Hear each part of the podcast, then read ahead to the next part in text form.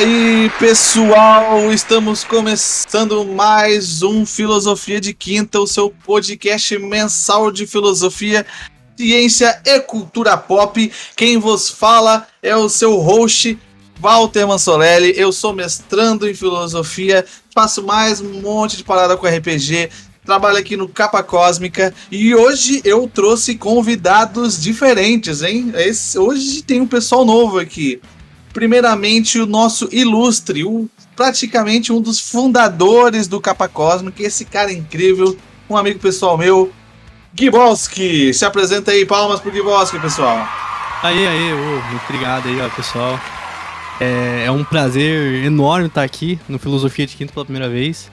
Eu vi esse projeto tomando. É, quando ele era uma sementinha, assim, e até ele chegar onde chegou hoje. É, e eu tô aqui para falar que é, Freud explica ou não? É isso. Bem, podemos dizer que pelo menos Freud tenta explicar, né? Mas dito isso, o nosso próximo convidado é alguém que vem aí de um nosso, de um parceiro nosso, de um pessoal que é muito próximo da gente, que a gente viu fazendo coisa lá, eles vêm aqui fazer coisa com a gente. É o Lucas do Mar de Conto, se apresenta aí, Lucas. Paula, aplausos pro Lucas, aplausos. Olá, olá, eu sou o Lucas Gandra, é, diretamente do Mar de Contos, e invadindo aqui o Filosofia de Quinta. É, boa tarde, boa noite. Eu espero que vocês não, não ouçam esse podcast durante o dia, porque você não tem que ouvir podcast de manhã. Faça alguma coisa de útil e ouça durante o dia. Muito bem, muito bem. Seja totalmente atacado, mas tudo bem.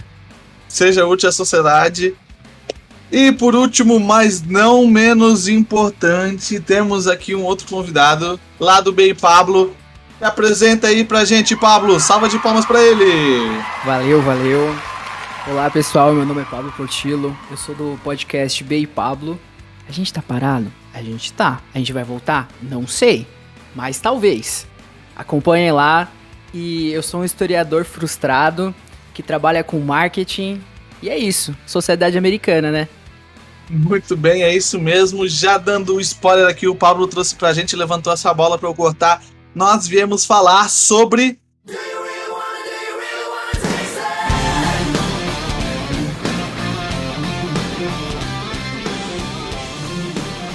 Peacemaker, vamos falar sobre Peacemaker, a sociedade americana, o papel da paz, da guerra e tudo isso. Um, essa série do estrelada, né, pelo John Cena. Temos aí o James Gunn solto da coleira, fazendo loucura sem fim. Temos personagens extremamente carismáticos, um elenco diverso. Temos aí uma experiência que eu diria única no mundo dos super-heróis, né? Se é que a gente pode dizer que isso é uma série de super-herói. O que, que vocês acham? É uma série de super-herói, não é? Uh, eu acho que é uma série de super-heróis sem sem a, a, as máscaras do, dos super-heróis que, que, eles se escondem, né? Muito bem, muito bem. Opa. Eu diria que é uma, uma máscara mais social do que qualquer outra coisa, assim. E, eu, é, e pra mim, na minha cabeça, é mais anti-herói. Mas esse eu acho que é meio. É bem claro, assim, né? Ao decorrer da série. É, no final das contas, todo herói é anti-herói, né? Porque eles estão em, estão é a cidade toda. é isso, é isso. Pois é, exatamente. O Pablo, de novo, tá sendo o nosso Bruninho aqui, tá sendo meu levantador. Vamos discutir exatamente isso. A série, ela traz essa, essa proposta, né? Que tanto é que o título da série e, e do personagem é o Peacemaker, né? Eu é, como é que é em, em português o nome da série? É, pacificador. Pacificador, né? Aquele que traz a paz. E, afinal de contas, Vale tudo pela paz? A gente pode cometer atrocidades inimagináveis pela paz? Até onde uma guerra é justificada pela paz, né? Na Idade Média, o Santo Agostinho tentou lá botar uns, uns, uh, uns tópicos necessários para que se existisse a guerra justa, né? O que ele chamava de guerra justa, e era ter uma causa justa e nobre pelo qual lutar, você não matar os civis, né? Você uh, ter ter chance de ganhar, toda aquela ladainha. Mas é, é, é justificável nós cometermos as maiores das atrocidades pela paz? O que, que vocês acham, meus caros convidados? Posso começar? Fique à vontade. Eu acho que é, a paz ela exige um preço, né? E é, se a paz ela não é instaurada desde o início, o único caminho para a paz é o conflito. Então, pelo menos é o que é o que a história vem provando, né? Que pacifistas pacifistas morrem em detrimento da, da guerra. Olha só, temos aí uma opinião fortíssima. Então eu te faço uma pergunta, Lucas. Vou te jogar aí uma, uma, uma polêmica. Você, você já assistiu Star Wars? Ou você não assistiu? Já, já, já. Então você, então você é a favor do Império, porque o Império está ali para promover a paz. E os Jedi falharam em promover a paz. Então, não porque eu sou contra qualquer governo ditatorial, mesmo sendo comunista, né? É, eu, eu sou a favor de que a paz ela tem que ser instituída e ela tem que ser instituída por lei, né? É, e, mas para que, a, que se haja paz, você precisa. A, a paz e a liberdade. Liberdade entre aspas, né? Liberdade para todos, não só para uma classe específica. É necessário que você que você entre em conflito para tirar o poder de quem já está no poder. Então é, é, é necessário, né? E, e, e a, puxando o assunto para assuntos de heróis, quando uma algo tem é, detém um poder real, né? É, é necessário que um contraponto é, apareça para equilibrar a balança e, e, e, trazer de fato essa é, impor essa, essa paz, entre aspas, né? É, realmente aí uma situação complicada. Você, Gibi, Pablo, vocês têm alguma coisa a acrescentar né, nessa situação? Eu, eu tenho, mas eu sei que o Pablo quer falar primeiro. Vamos lá. Leu minha mente. É, eu acho que a gente tem que partir do princípio do que é paz. Porque sempre na classe dominante, elas cometem as maiores barbaridades possíveis e nunca é encarado como uma bar barbaridade, né? A barbaridade sempre é do outro. Então, a gente tem que entender que nossa história, isso desde cinema, a realidade, tudo, sempre é uma luta de classes. Então, o que é paz para essa classe? A minha classe é qual? Dos trabalhadores. Então, a única violência que é permitida é o quê? É derrubar essa classe dominante. Porque para eles, nosso momento atual é a paz, mas pra gente não é. Então, parte muito mais de uma narrativa do que se significa paz, do que de fato é paz. A paz não é para todo mundo. Eu ia jogar é. nessa parte mesmo de ter o contraste mesmo, né? É, eu, eu, não sei se. É, é, Walter, é muito cedo pra jogar política já no, no podcast? Pode ter. Não, fica à vontade, eu só, eu, pode, jogar. Só vou fazer um disclaimer aqui. As nossas opiniões expressas aqui não representam a opinião do Capa como um todo. Nós estamos dando nossas opiniões como indivíduos, ok? E é isso, mas pode continuar aí. Então, eu ia jogar mais pela atualidade mesmo, de tipo assim. É... Mesmo depois de época de pandemia e todos os resultados e consequências que a gente teve por ordem de governo, etc. Para muita gente, a pandemia não foi tão ruim assim, sabe? E atualmente, mesmo com, com os problemas que a gente tá tendo com o governo atual e tudo mais, é, tem um lado da galera que, que vê como, como benéfico o, o status quo que a gente tá vivendo atualmente, sabe? Como se não tivesse problema algum então vai muito nisso que o Pablo falou da narrativa, sabe? De ter um contraste de tipo assim, olha, é, a, a gente poderia até falar que tá ruim agora, mas tipo, olha o que a gente já passou, já foi bem pior. Agora que a gente tá, porra, a gente tá em paz agora.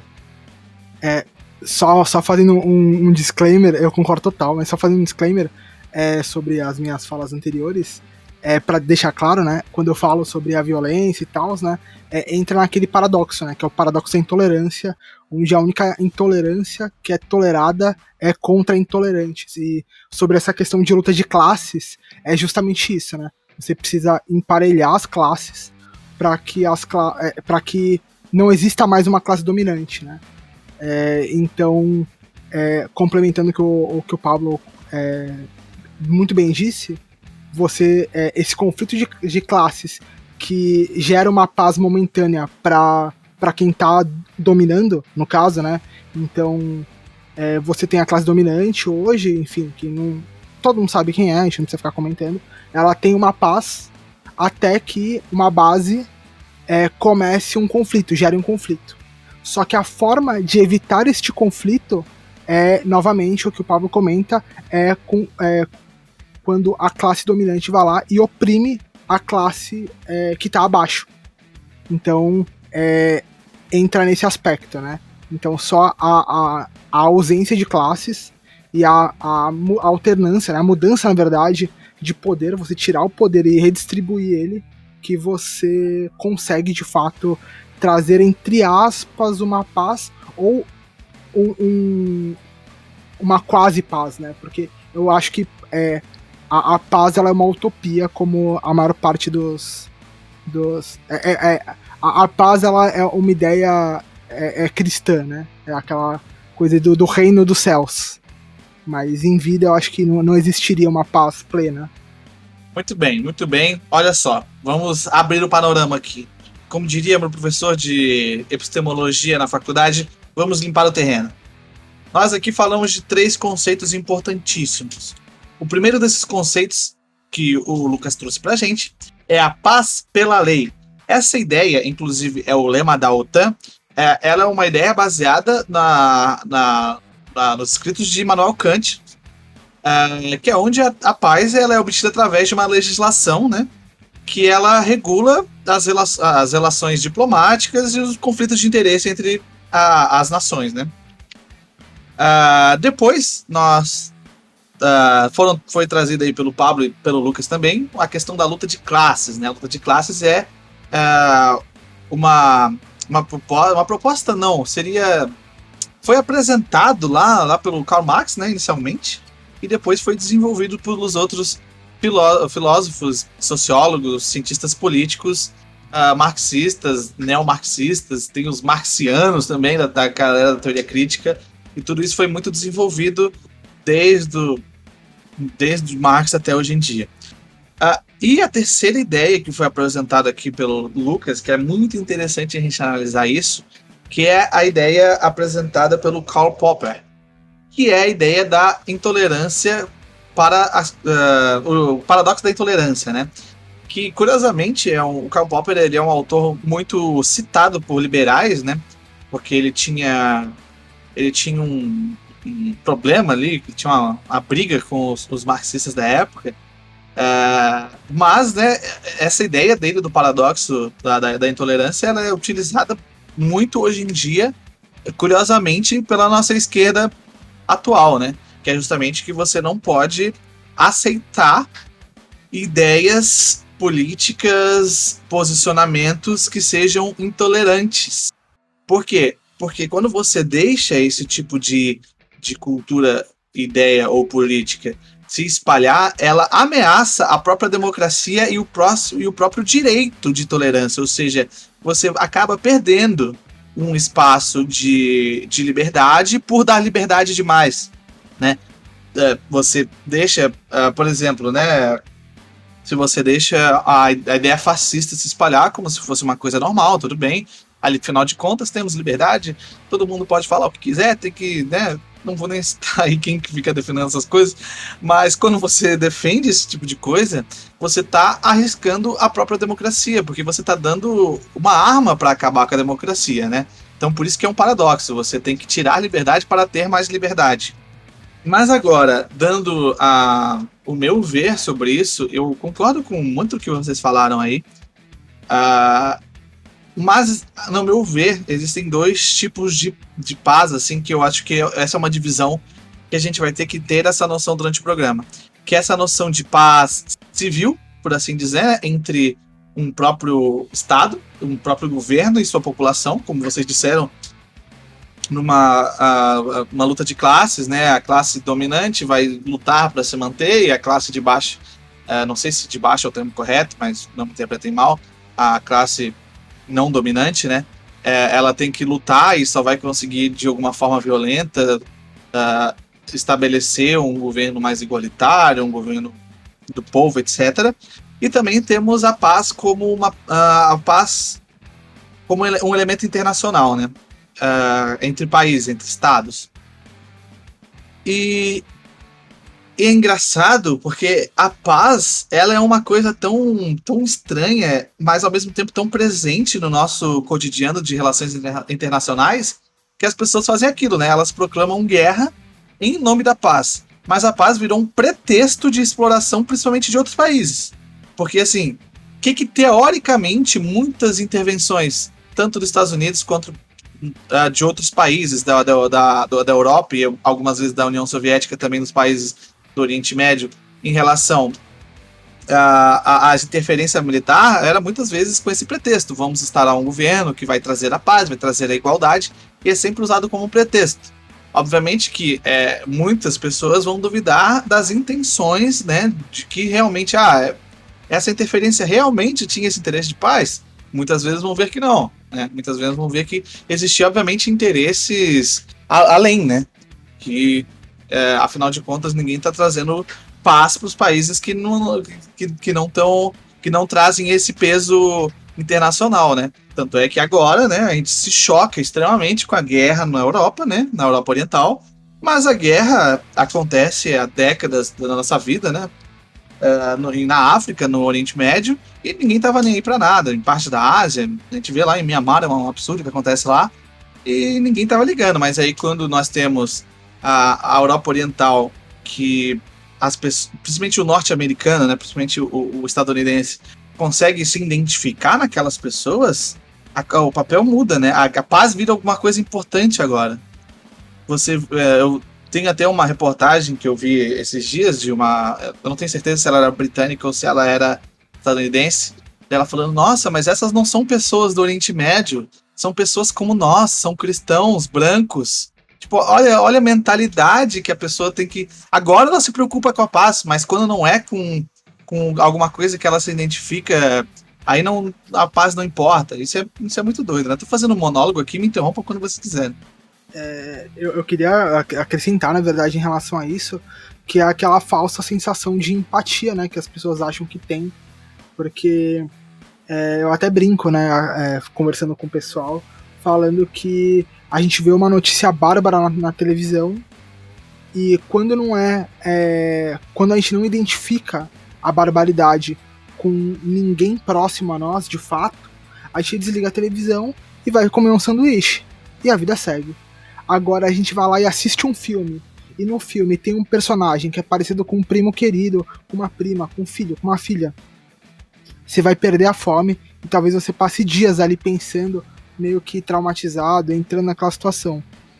Né, voltando para aquela. Pra, colocando o seu parente ali naquele, naquele status, né? Naquele, naquela cena que você viu num filme. E, e é exatamente o que acontece. Quando o, o estadunidense ele olha ali para a Europa, até o brasileiro passa por isso. Quando o brasileiro ele olha para a Europa, ele se choca porque o, tem, você tem uma, uma diáspora europeia né, para o Brasil e, e, o brasileiro é, ele se identifica muito mais, o brasileiro branco no geral, né, se identifica muito mais com a sua ascendência europeia do que com, do que com a sua ascendência é, indígena, né, né, nativo brasileira, no caso, ou, ou com a sua é, ascendência preta. E, e, inclusive, até porque, é, no caso da diáspora africana para cá, é, uma das práticas era você tirar a nacionalidade deles, para que eles não tivessem uma cultura, eles não tivessem um passado. Então, é, mesmo depois da, da libertação ali, é, a comunidade preta ela não conseguiu se organizar é, lembrando da sua ascendência, lembrando da sua história, do seu passado, porque os povos eram misturados para que eles não tivessem uma identidade. E, e, inclusive isso, isso impacta muito na união da comunidade preta nos Estados Unidos, que não existe com a comunidade latina lá, porque lá a comunidade latina tem muito essa questão da, do individualismo ainda. Então você tem os, os mexicanos, você tem os porto-riquenhos, os dominicanos, eles são bem separados, é, eles não se unem é, contra é, é para dizer que eles são estadunidenses como, como igual.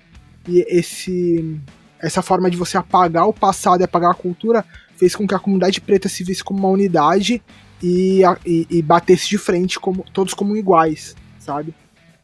É, é, eles, eles se identificam uns nos outros, independente da, sub, da, da, da, da subdivisão que existia no continente africano, né? É, nos Estados Unidos você não tem um ascendente de, de um, um, descendente de Otu ou de Tutsi. Lá são todos pretos. Né? Diferente de, de, de Ruanda, onde rolou né, ali na década de 80 e 90 aquele, aquele massacre é, muito pela divisão feita ali pelos colonizadores, impondo é, aquele, aquele verdadeiro apartheid entre pretos ali, é, por falar de traços raciais. Né? É, de, de, a, a biologia favorecia um e desfavorecia outro, e aí fez com que povos que coexistiam entrassem em guerra e se chacinassem.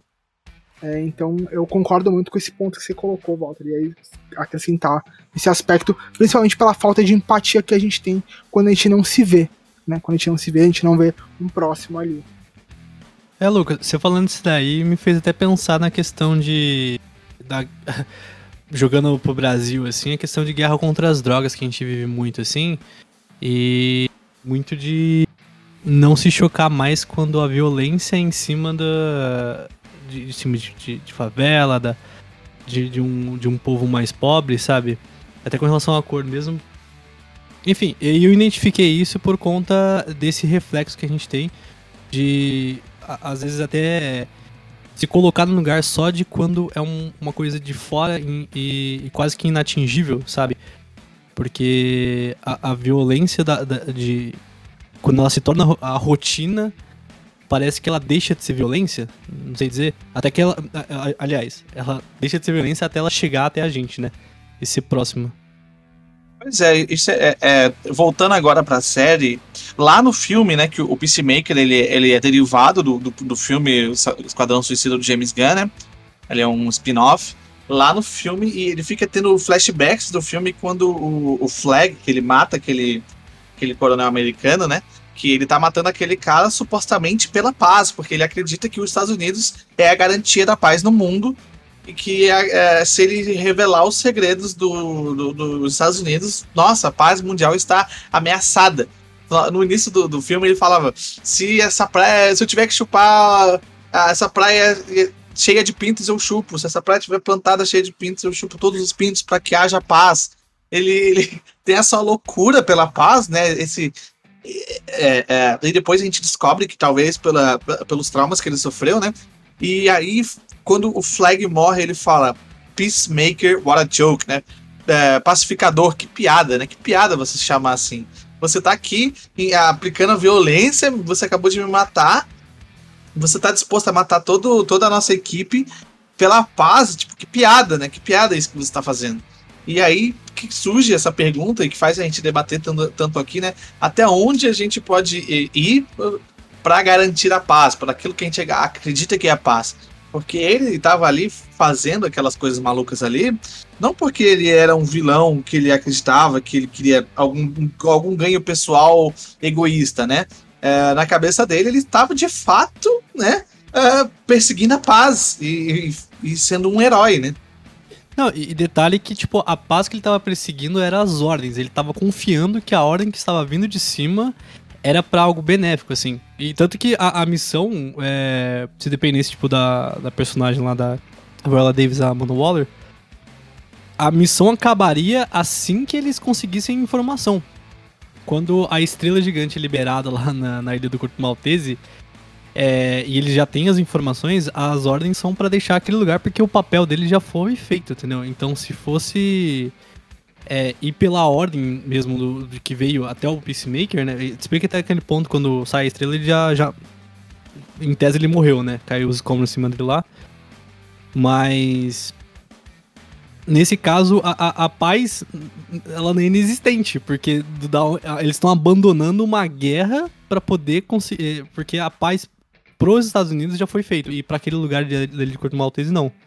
É só para lembrar disso também. Pois é, exatamente, né? Ele fala: se eu tiver que matar mulheres, crianças, seja o que for, eu mato pela paz, né? Tão doente que ele é por esse conceito. Bem, uh, vocês querem acrescentar mais alguma coisa em relação a, a esse tópico? Eu queria fazer uma provocação. Manda. Seguinte, a gente tá falando de empatia, de falta de empatia, mas se a gente parte pre da premissa que a gente tem que abraçar tudo e todo mundo, cara, eu não vou sair da cama, eu vou ficar chorando, né? É, eu acho que aqui a gente tem que ter um limite. Porque não é que a gente não vê as outras pessoas só como pessoas. A gente coisifica elas. E aqui tá o problema. Porque é humanamente possível abraçar todas as causas. Não tem como eu sentir a guerra do sul ao norte. Porque senão, cara, eu estaria na cama o dia inteiro.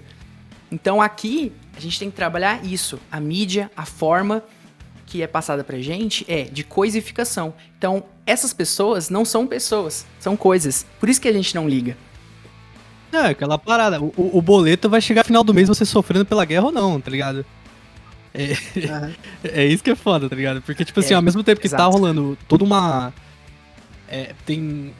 Tem pessoas vivendo o dia a dia, certo? Mas eu também tenho meu dia a dia para viver aqui, tenho meus objetivos, minha meta, minha moral, etc. Mas, tipo assim, por mais que minha moral seja uma coisa, tem coisas que eu não consigo intervir e eu nem posso fazer nada também. É quase uma, uma sensação de impotência nesse sentido. Sim, então, é, é pontuando isso daí, é, eu acho que existe uma diferença entre você entre você é, não sentir e ser pragmático. Porque eu acho que você pode entender a gravidade de um caso e ainda assim ser prag pragmático, pesar assim, eu posso fazer algo por isso? Não, não posso, então eu vou ficar aqui, sabe? Eu entendo o suficiente, eu vou é, é, me esforçar para entender, ou não, vou, vou seguir o meu. E eu acho que é justamente esse um grande problema que a gente sofre em vários aspectos, e é por isso que rolam esses, esses conflitos.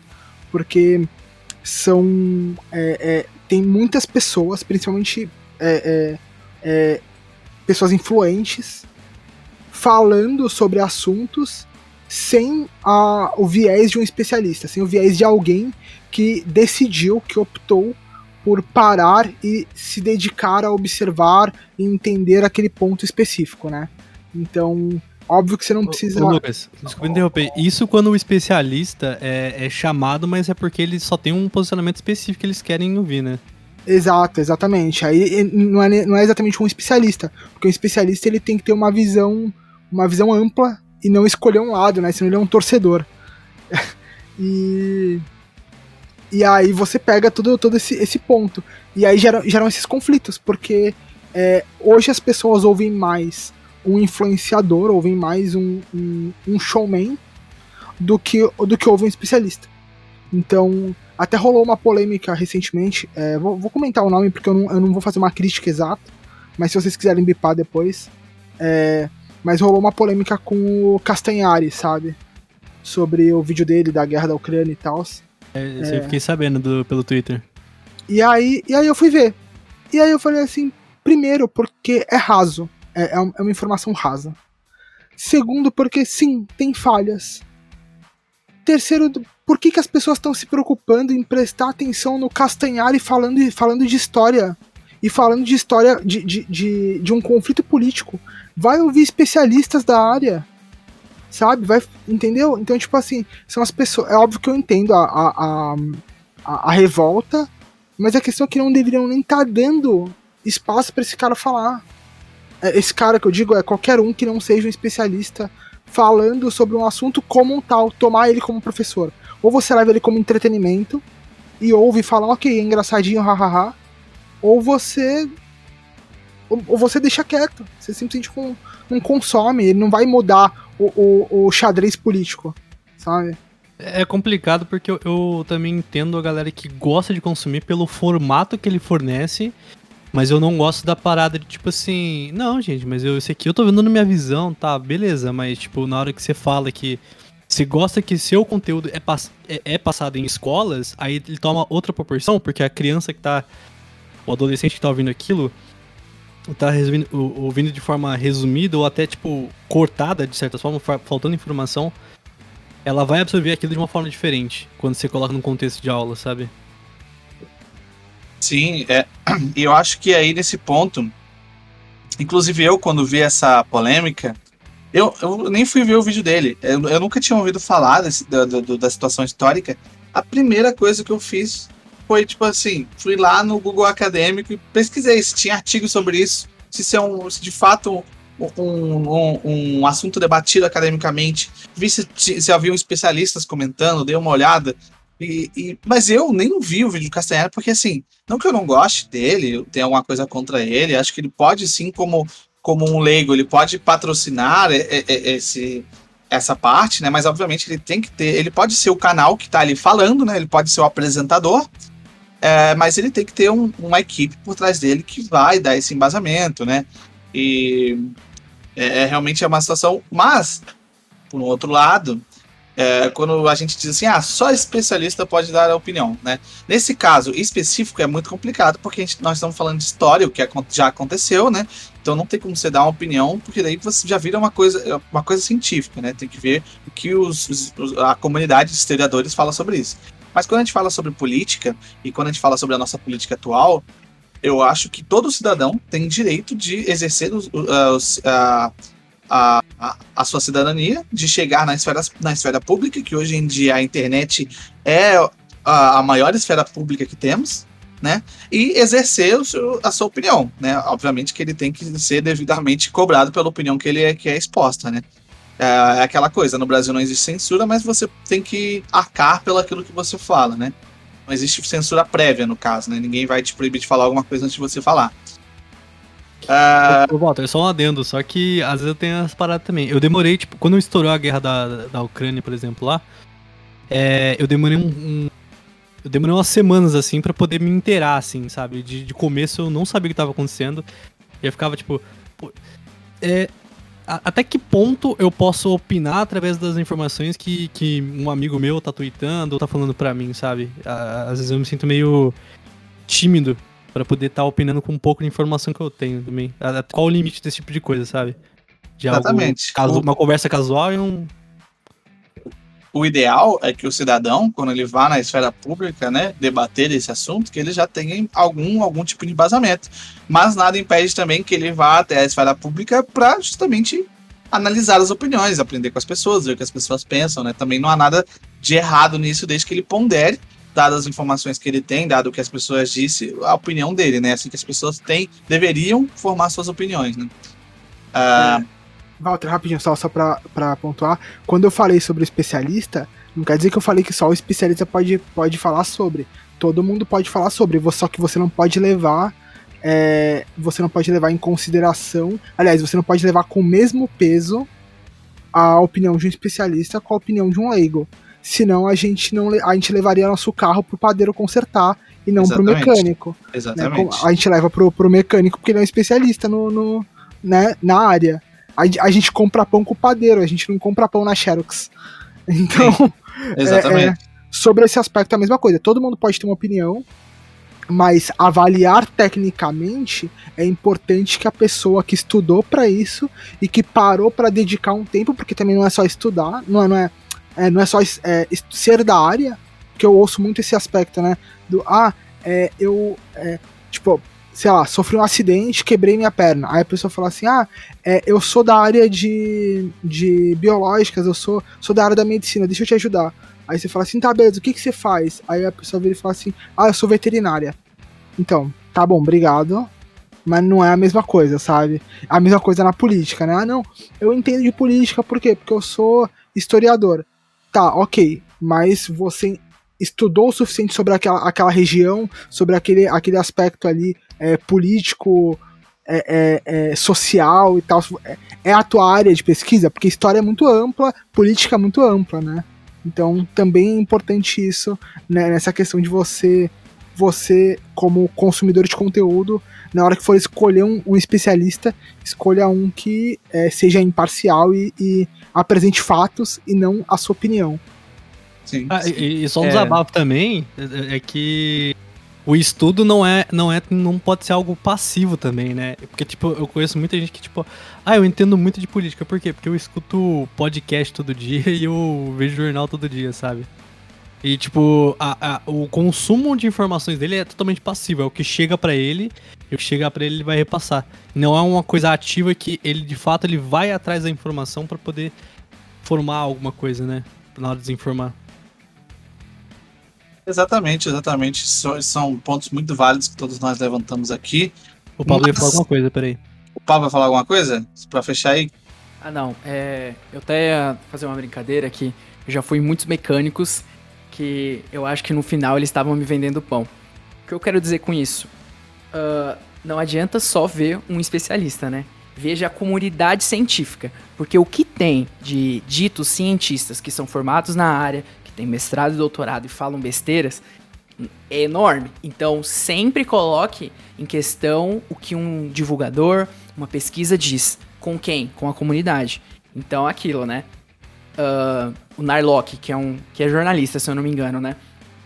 Ele fala muitas coisas. Ele se vende como historiador. E muitas pessoas compram o livro dele nesse sentido. Só que ele não é. Vamos olhar a comunidade. O que, que os historiadores estão falando sobre o trabalho dele? É sempre questionar, sempre colocar a questão da dúvida, sempre ir atrás, como o Gibbs comentou, não ser um receptor passivo, né? Mas sempre questionar aquilo que você vê, escuta e pensar sobre isso. Muito bem, muito bem dito. Inclusive, é, cada, cada área tem seu Olavo de Carvalho, né? É, mas, como diria Thomas Kuhn, o juiz final de aceitação de uma teoria é a comunidade científica, né? Um, mas, já que a gente falou muito sobre, sobre paz e chegamos a esbarrar em alguns momentos nesse outro tópico, vamos falar agora sobre sociedade americana e as suas suas peculiaridades, né, que são apresentadas ali no Peacemaker. Uh, nas, no seriado Peacemaker, a gente vê ali uma. Uma. Uma apresentação desse personagem que ele é inserido num contexto social e familiar muito peculiar, né? Porque ele não se considera de maneira nenhuma um racista nem nada do tipo. Mas, né, ele é, inclusive, é, é confrontado logo no primeiro episódio e fala assim: ah, mas você mata muito mais caucasianos, né? Você mata muito mais gente branca. E ele fala assim: ah, mas o que, que eu tenho que fazer? Eu tenho que, que. Aliás, mata muito mais gente branca? Não, perdão. Você muito, mata muito mais gente de, de não caucasianos, né? Você mata muito mais não brancos. Uh, e ele fala assim: ah, o que, que eu tenho que fazer? Eu tenho que começar a caçar uh, gente branca para matar? Daí ele fala assim: é. Daí ele, ah, então tá bom, vou tentar equilibrar agora, vou tentar achar mais gente, gente branca para matar, como se fosse simplesmente assim, né? É, que na verdade tudo isso é um, ref, é um reflexo da própria sociedade que está inserida, né? É, é, é, que ele fala pra, que ele presta muito mais atenção em não caucasianos na hora de comer, fazer esse tipo de coisa do que em brancos em si, entendeu? O, o faxineiro que confronta ele, ele pede até que não é nem tipo assim, é, não necessariamente matar mais brancos. Aliás, ele, ele pede pra, pra prestar mais atenção em caucasianos do que não caucasianos, porque tipo assim, não, beleza, você faz esse tipo de coisa, mas você presta muito mais atenção quando não é caucasiano e quase não vê essa galera que, que tá do seu lado, assim, na hora de é, ver quem que você vai matar ou não, sabe? Sim, mas é que isso é. já é um reflexo da própria cultura americana, né? Que o, a, a cultura policial lá, por exemplo, se tem uma pessoa branca passando na rua de capuz ali, ninguém vai fazer nada. Mas se é uma pessoa preta, se é um latino, se é um indiano, nossa, pronto, né? A polícia chega, já joga o cara no chão, bota o joelho na garganta e dá tudo que a gente já vê aí que acontece lá nos Estados Unidos. Aqui também acontece, evidentemente, né? Mas como a série se trata da, da sociedade americana, a gente vai falar um pouco mais dela. É, inclusive o, o faxineiro é o Jamil, né? E ele é um indiano. Então é, é muito bom ele, ele, falando, porque ele mesmo ele, ele tá fazendo meio que uma provocação em tom de piada porque ele sabe que o, o Peacemaker não, não vai fazer, né? Então é, é, é interessante como ele trabalha esse estereótipo, né? Do, do, do americano, né? Do, do, do estadunidense perfeito. É, é, é, é, um indiano confrontando um, um branco, um, um, caucasiano, e o branco virando e falando assim: Não, mas eu não sou racista, sabe? Tipo, é aquilo assim: Ah, eu nem, eu nem sou racista, eu até tenho amigos que são pretos, sabe? Então, tipo, Ele fala assim: ó, não olho pra cor do cara quando eu tô atirando, eu tô vendo só se ele tá cometendo crimes. Tipo, né? Dá licença, né, cara? É a máxima de o traficante foi preso e estudante é encontrado com 12 quilos de cocaína. Exatamente, exatamente. Estudante de medicina, né? É encontrado.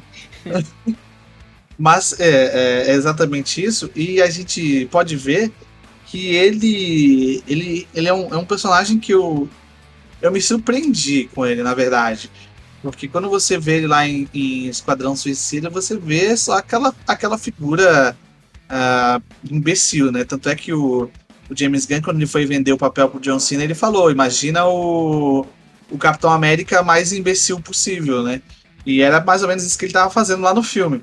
Só que quando a gente traz aqui para a série, a gente consegue enxergar uma maior profundidade no personagem, né?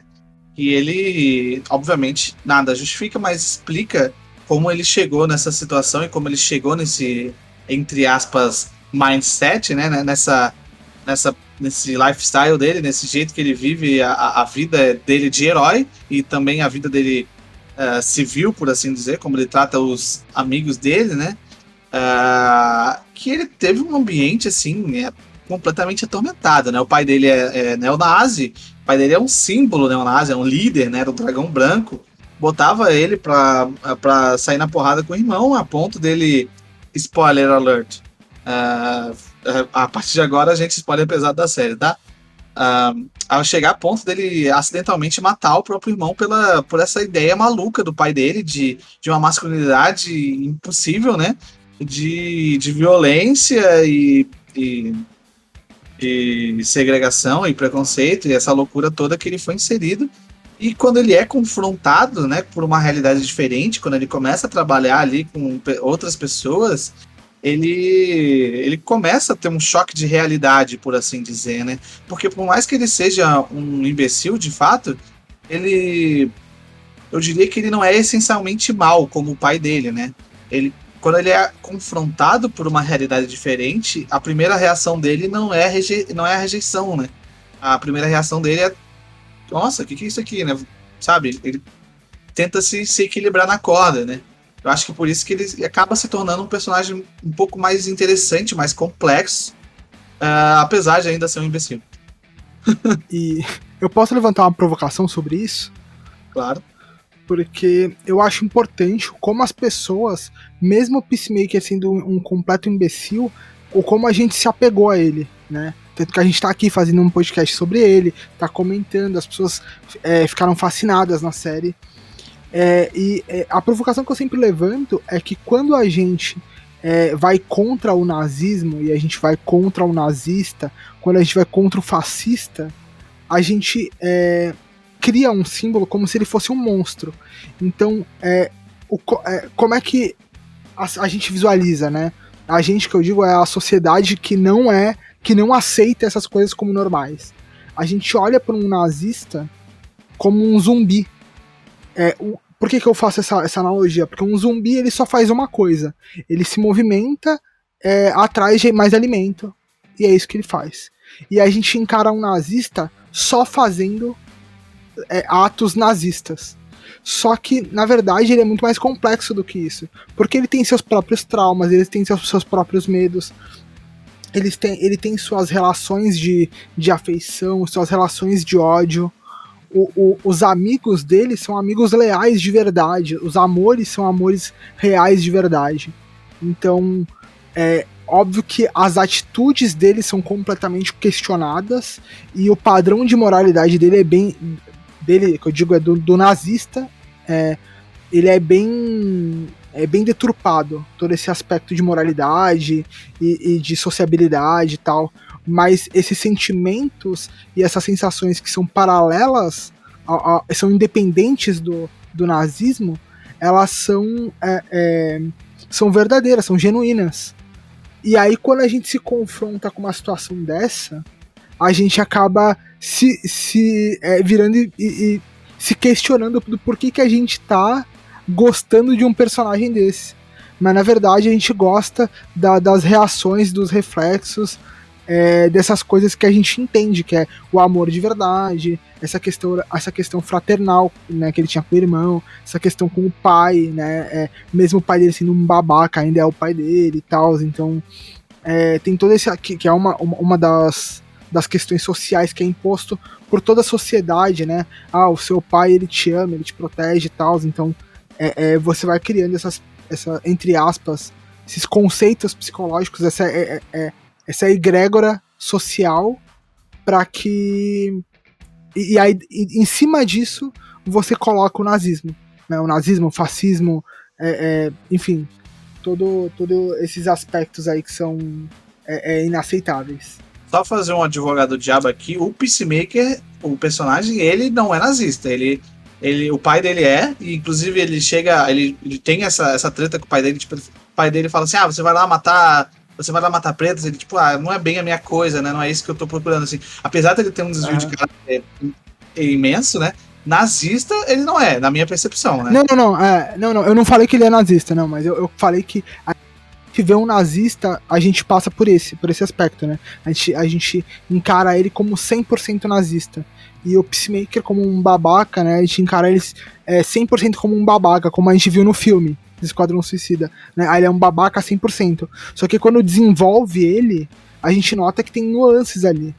E, e aí, fazendo um, um, paralelo, eu sempre falo isso né, pra galera, porque o pessoal que me acompanha é, vê o, o meu lado radical, né? O meu lado de confronto, o meu lado de, de ímpeto. E eu sempre falo isso é, em paralelo, que eu sou contra a atitude, não contra pessoas.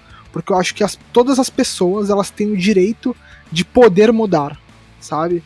Então, a nossa primeira luta tem que ser uma luta de. É, é uma, uma guerra de retórica. A gente tem que apresentar o nosso lado e apresentar de uma forma correta, apresentar de uma forma atrativa e explicar todos o, o deixar todo o campo aberto para que aí sim o outro lado escolha se ele de fato é um nazista e ele vai ter que ser combatido, ou se não, se era a única opção dele, sabe? Se ele nunca foi acolhido por mais ninguém, porque ele nasceu no meio nazista e a sociedade aponta ele como nazista por ser filho de um nazista, sabe? Você entende o que eu tô tentando. É, é porque, falar? querendo ou não, a, a família lá que. Toda parte da família do, do, do, do Peacemaker ali é como se fizesse uma lavagem cere cerebral em todo mundo que vai descendendo daquela, daquele meio ali, sabe? Pois é, então, você, tipo, ima você imagina ter um pai daquela forma e toda criança e todo jovem, né? A, a, o ímpeto dele, a vontade dele é a aprovação, né? Você tem a aprovação dos seus pais. E o que, que acontece? Cada vez que ele ia lá e cometia uma atrocidadezinha, como uma criancinha, ele recebia esse, essa recompensa, né? Vamos chamar aqui de, de behaviorista, mas não é bem isso que eu quero dizer aqui, tá? Mas eu quero dizer que esse comportamento ele era reforçado, né? Ele, ele via que aquilo que dava afeto, era isso que o pai dele, quando ele recebia o mínimo afeto, era quando ele fazia essas coisas, essas, essas babaquices. Tanto é que no filme, no, logo no início, quando ele vai jantar com o pai, ele começa a contar, tipo assim, coisas que ele fez o pai dele tá cagando pra ele. Mas aí, quando ele conta uma situação absurda de. Eu nem lembro o que aconteceu lá, mas era. A, a, a... Ratos e acho que era rato com fome na barriga de alguém, né? assim. É, era isso, exatamente. Né? Tipo, aí o pai dele, tipo, riu e ele pensou, ah, agradei meu pai. Então, ou seja, vou tentar fazer mais isso, sabe? Imagina como isso vai deturpando a cabeça de alguém. E eu vejo ele como um personagem que, ao final da série, ele continua sendo um babaca, mas ele tá dando passos a deixar de ser um babaca eventualmente, sabe? E também complementando esse assunto, eu acho legal esse exemplo, né, dos zumbis. Normalmente, quando eu falo de nazistas, eu, eu brinco falando assim: os nazistas não surgiram de um buraco e fizeram o nazismo existir. Não, foi uma construção. Pessoas apoiaram e pessoas são pessoas, né? São legais, são chatas. E eu acho muito legal o filme é, Infiltrados na Clã, né? Eu sei que eu posso estar queimando pauta, eu vou falar só um pouquinho. E nesse filme aparece os estereótipos de nazista. E eu acho interessante que nesse filme tem um cara que é puta, muito legal, mas ele é o chefe do clã. ele é super nazista. E tem um cara também que é o caipira, que também é nazista. Então, esses estereótipos, ele funciona muito mais para defender o nazista médio, né? Que é o cara que é racista, homofóbico, porque ele não se reconhece ali. Só que esse nazismo, de fato, ele tá onde? Nossa, nossas relações, né? A gente não quer se identificar como Hitler. Mas, eu quero me identificar como esse cara de gente boa aqui. Entendem? Então eu acho interessante essa relação que a gente tem também de demonizar o outro pra gente não se reconhecer nele, né? Mas no final das contas, somos bem parecidos. É, até porque nas comunidades, tipo, de redneck, assim, nos Estados Unidos, as- eu acho que eles nem dão um nome pra esse tipo de coisa. Tipo, eles olham um cara que é da cor diferente, etc, assim, e no, no, no inconsciente, ou até no consciente, é, pra eles é algo negativo, sabe? É, Entendeu? Só, cara, tipo, no Brasil, né? Um exemplo brasileiro. O racismo, ele é estrutural. Ele tá no nosso inconsciente e no nosso consciente. Então, nós aqui, que somos brancos, morenos, né? Estamos nessa faixa. Temos nossos traços racistas. Só que, conscientemente, a gente tem que estar lutando contra eles. É conscientemente, a gente tem que estar lutando contra esses movimentos que a gente aprendeu, que a sociedade nos ensinou. É, e não negar o fato que ainda existe, né? Tem, tem essa parada também que tem gente que nega que tem até hoje. Exato. Parada. E o pacificador tá nesse ponto, né? É, ele tá nesse meio, tá vendo esses problemas e tá tentando melhorar. Então, ele é um babaca? É um babaca. Só que ele tá melhorando. Eu sou um babaca, mas eu tô melhorando. Working in progress, né? Trabalho, em- trabalho em progresso. E Exato. eu queria. Isso que a gente nem falou do, do- do lado de, de machismo, etc. Que também a, a série fala muito Ah, sobre sim, isso, né? E é, eu queria até colocar um ponto, um, um- levantar um ponto histórico ali, né, em relação à sociedade é, estadunidense, porque a gente faz vários paralelos em relação ao, ao, ao Brasil, né, e aos Estados Unidos, é, em relação a- a- ao racismo estrutural e tal, é, porque lá nos Estados Unidos também é, é, existe esse racismo estrutural, só que lá ele é segmentado, então aqui no Brasil é Brasil é, é, é, é brancos é, brancos contra rapa, saca? E lá não, lá é, são brancos contra pretos, brancos contra, contra nativos, brancos contra latinos. Então eles, eles separam bem a, a, a- os, os frontes de batalha deles. Mas isso tem um motivo. E, inclusive o movimento é, neonazi, né? E o movimento. é, movimento do- dos skinheads. E agora eu vou entrar num assunto meio polêmico, mas com base em explicações de, de, de historiadores que falam sobre o movimento skinhead, é, tem todo um aspecto de que o, lá, principalmente lá nos Estados Unidos, os brancos é, de classe baixa ali, eles são ensinados que os pretos foram levados para os Estados Unidos para tirar o emprego deles. E isso se estende além disso, né? Então, não, depois né, dos pretos, não são só os pretos, são os pretos, são os indianos, são os, os latinos, eles vão lá para retirar o emprego deles. E, e essa questão do movimento careca, né, deles serem careca, hoje é uma questão de orgulho, mas surge por causa da, da questão dos portos ali, né? O, nos portos é, eram proibidos que pessoas com piolho trabalhassem para não gerar uma, uma epidemia de piolho. Então eles raspavam a, a cabeça e tiravam a barba. E aí eles começavam a se, identificar entre trabalhadores portuários. E aí quando eles chegavam é, em, outras, em outros lugares, né, em outras áreas portuárias para pegar trabalho, e eles viam é, pretos ou indianos ali trabalhando, normalmente pretos ou latinos trabalhando na- no porto, o que eles faziam? Eles se juntavam, porque eles já se identificavam, e iam pro confronto físico. Se a gente é, arrebentar na porrada aqueles caras, eles não vão estar. eles não, não vão ter físico para trabalhar no porto, e aí a gente pode pegar nosso trabalho de volta. E então é aí que começa esse movimento dos carecas, né, dos skinheads, e, e ele se mescla com o neonazismo, que é esse movimento de nacionalismo, é, é, principalmente de nacionalismo, né, onde é o americano. E aí a gente vê isso também no Peacemaker, né. É, você vê ali o pacificador com a uma águia de estimação, a roupa ali, ele é o cara, o estereótipo do homem branco, ele cresceu no meio dos dos, dos skinheads, e aí quando. Do, do- dos skinheads, do- dos neonazistas, é, consequentemente dos skinheads, e aí quando ele é confrontado ali fora, de- é, que até o, o parceiro dele vira e fala assim, cara, mas seu, seu pai é nazista, sabe? Tipo, le- levanta essa questão, ele entra meio que numa espécie de, tipo, eu sei, mas não é bem assim, sabe? Essa, todo, todo esse aspecto, né? De é, negação sem, sem poder negar, né? Mas o movimento ele surge dessa forma. E aí é, é ele se junta para exacerbar o que, que, é o símbolo americano, né? O que, que é o, o, o estereótipo do, do, do, Capitão Estados Unidos, né? Tipo, pra, gente não falar de Capitão América. Sim, sim, é muito, muito bem colocado. Inclusive, vocês estavam. Uh, o Lucas comentou aí sobre que a nossa confrontamento tem que ser na dialética, tem que ser na conversa, né?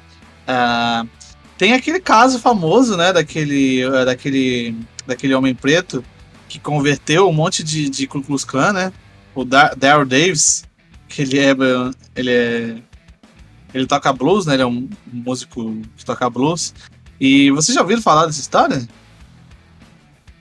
Nunca ouvi falar. Se você puder contar Cara, agora, eu acho que os ouvintes iam ficar felizes também. Uh, então, tem, tem esse cara, uh, o nome dele é Dare Davis, e ele passou a vida dele quase toda, assim, uh, conversando com o Ku Klux Klan. E o objetivo dele era, tipo, tentar convencer essa galera de que o que eles pregam é maluquice, assim. Aí, segundo ele, né, é, ele já convenceu mais de 200 membros do, do clã. Ele tem até foto no, com os caras, assim, sabe? A largarem o clã e, e desistirem dessa vida, sabe? Uh, e é muito doido isso, né, cara? O cara confrontar os caras e convencer eles ainda. Né? Imagina o nível de lábia desse cara, imagina o carisma desse maluco, né? De realmente trazer à luz essas pessoas que estão no clã, né? O cara já tá no último estágio do, do, do, do, racismo, sabe? O racismo dele não é só não é só estrutural, não é só inconsciente. O cara tá ativamente lá queimando cru, sabe? E ele vai lá e conversa com essas pessoas. É muito doido isso, né? É, isso reforça o que o Pablo falou aí, de, de tipo. É, a, tem todo um trabalho. A pessoa não nasce assim, é um conceito que vai sendo construído ao longo da vida da pessoa. E quando é, é, levado à luz um cara desse, eu acho que ele deve perceber a maluquice que ele tava metido ali, sabe? É, é aquela questão de você, antes de você levantar a guarda, você abaixar a guarda. Porque se você já chega de guarda levantada, é, você só reforça o que os, o que, entre aspas, os doutrinadores dele já, já, já preveniram ele. Então, ó, quando você vê um cara desse jeito, ele vai roubar teu emprego e vai te bater, sabe? É, é, quando vo... Então, quando você chega lá com uma outra postura, tipo, cara, tá tudo bem. Aí o cara vai lá e te ataca. Você fala, não, cara, tá tudo bem, vamos conversar. É, que nem esse, esse caso, né, do, do, do músico de, de blues, que ele vai lá conversar. Imagina o quanto de ataque ele não tomou desses mesmos caras até, até os caras verem que ele não ia revidar que ele quebrou o estereótipo, né? Que passaram para ele, que ensinaram para ele erroneamente. E, e aí falaram, ok, então ele tá fora do padrão, vou baixar a guarda também e vou ouvir o que ele tem para dizer, né? Então é, a gente volta para aquele ponto, né? É, Ô, Lucas, primeira... Dito isso, é, eu admiro a, paciência, mas eu só mando tomar no cu na maioria das vezes, tá? Quando eu me deparo com um cara assim. Não é racista, no caso. Então, fa... É. Mas sabe o que eu acho embaçado é, dessa questão do próprio conto que, que o Walter contou? Do cara que tentou converter o pessoal da clã? Que parte de uma premissa americana de entender o mundo como você sujeito, não como você sociedade. Eu sei que isso é um exemplo bonito e o que eu vou falar é um pouco polêmico, mas questões sociais não são resolvidas com uma pessoa ou pequenos grupos, mas é a sociedade querendo mudar.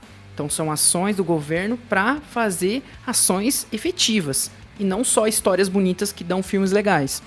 E a sociedade americana é puramente isso, né? Todo filme, todo filme pode ser de uma revolução ou pode ser de um cara viajando no tempo. É sempre sobre um homem um pouco mais velho que ele faz grandes revoluções com as suas ações. Nunca é contando a sociedade que mudou, que foram políticas que mudaram. Então, isso é muito importante discutir também, porque a sociedade americana tem essa visão, né? Liberal e totalmente solitária de mudança.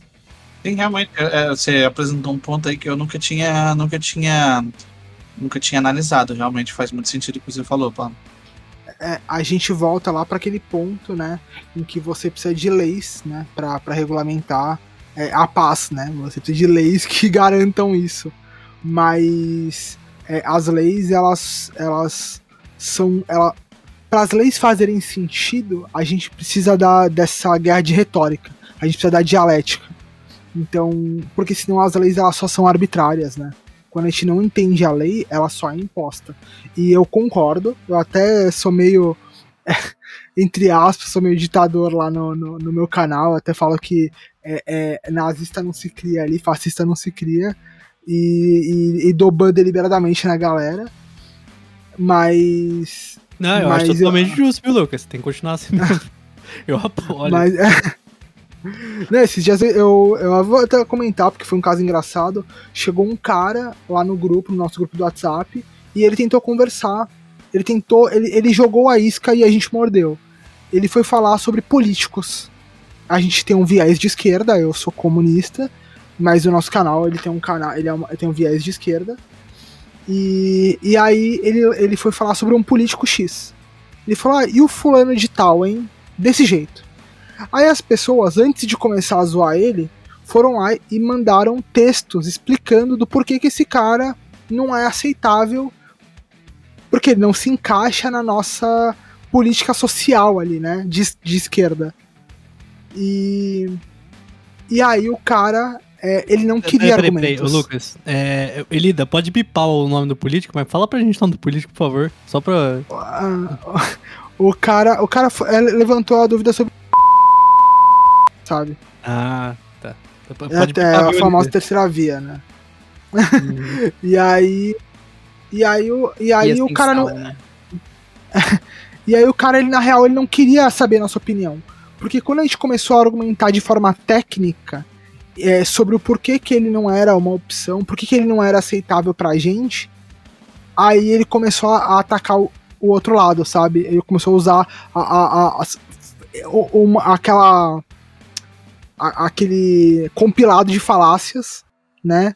Pra, pra validar o dele.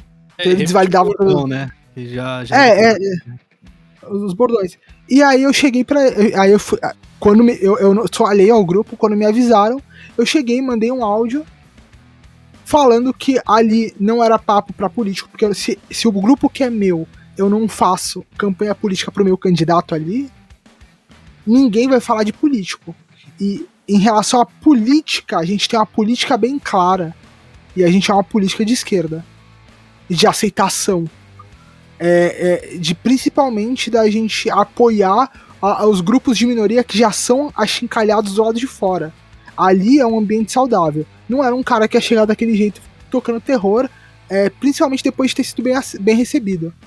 Falei isso, o cara foi lá e saiu do grupo. Aí um outro cara e que era bem mais próximo da gente, continuou querendo esticar o chiclete e falar sobre, sobre outros políticos.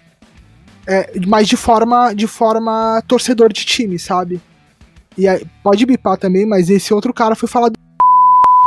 E não importa se eu sou ou não, não importa se eu sou se eu sou do, do político tal, do, a gente não fala de político ali. A gente fala sobre pautas políticas. E aí eu, eu dei um escolacho e um tempo depois o cara que era mais próximo da gente também saiu do grupo. Porque não, não dá para dar margem para esse tipo de coisa, sabe? É, é, é, óbvio que, né, as pessoas sabem quem eu vou votar. Mas. Mas. Não é, não é um debate, a gente não vai ficar é, levantando bandeira de time ali. E mas o meu primeiro ímpeto é sempre conversar sobre. É sempre conversar. É, é explicar, doutrinar ali, doutrinar entre aspas, né? É, é, entrar nesse, nesse aspecto da, da dialética e da guerra de retórica.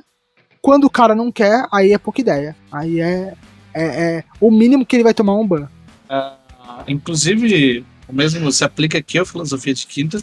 Evidentemente que nós somos quatro pessoas aqui, nós provavelmente não concordamos 100% no nosso alinhamento político, eu vou ter um, o vai ter outro, o Lucas vai ter outro, mas aqui nós estamos discutindo a parte teórica política, né?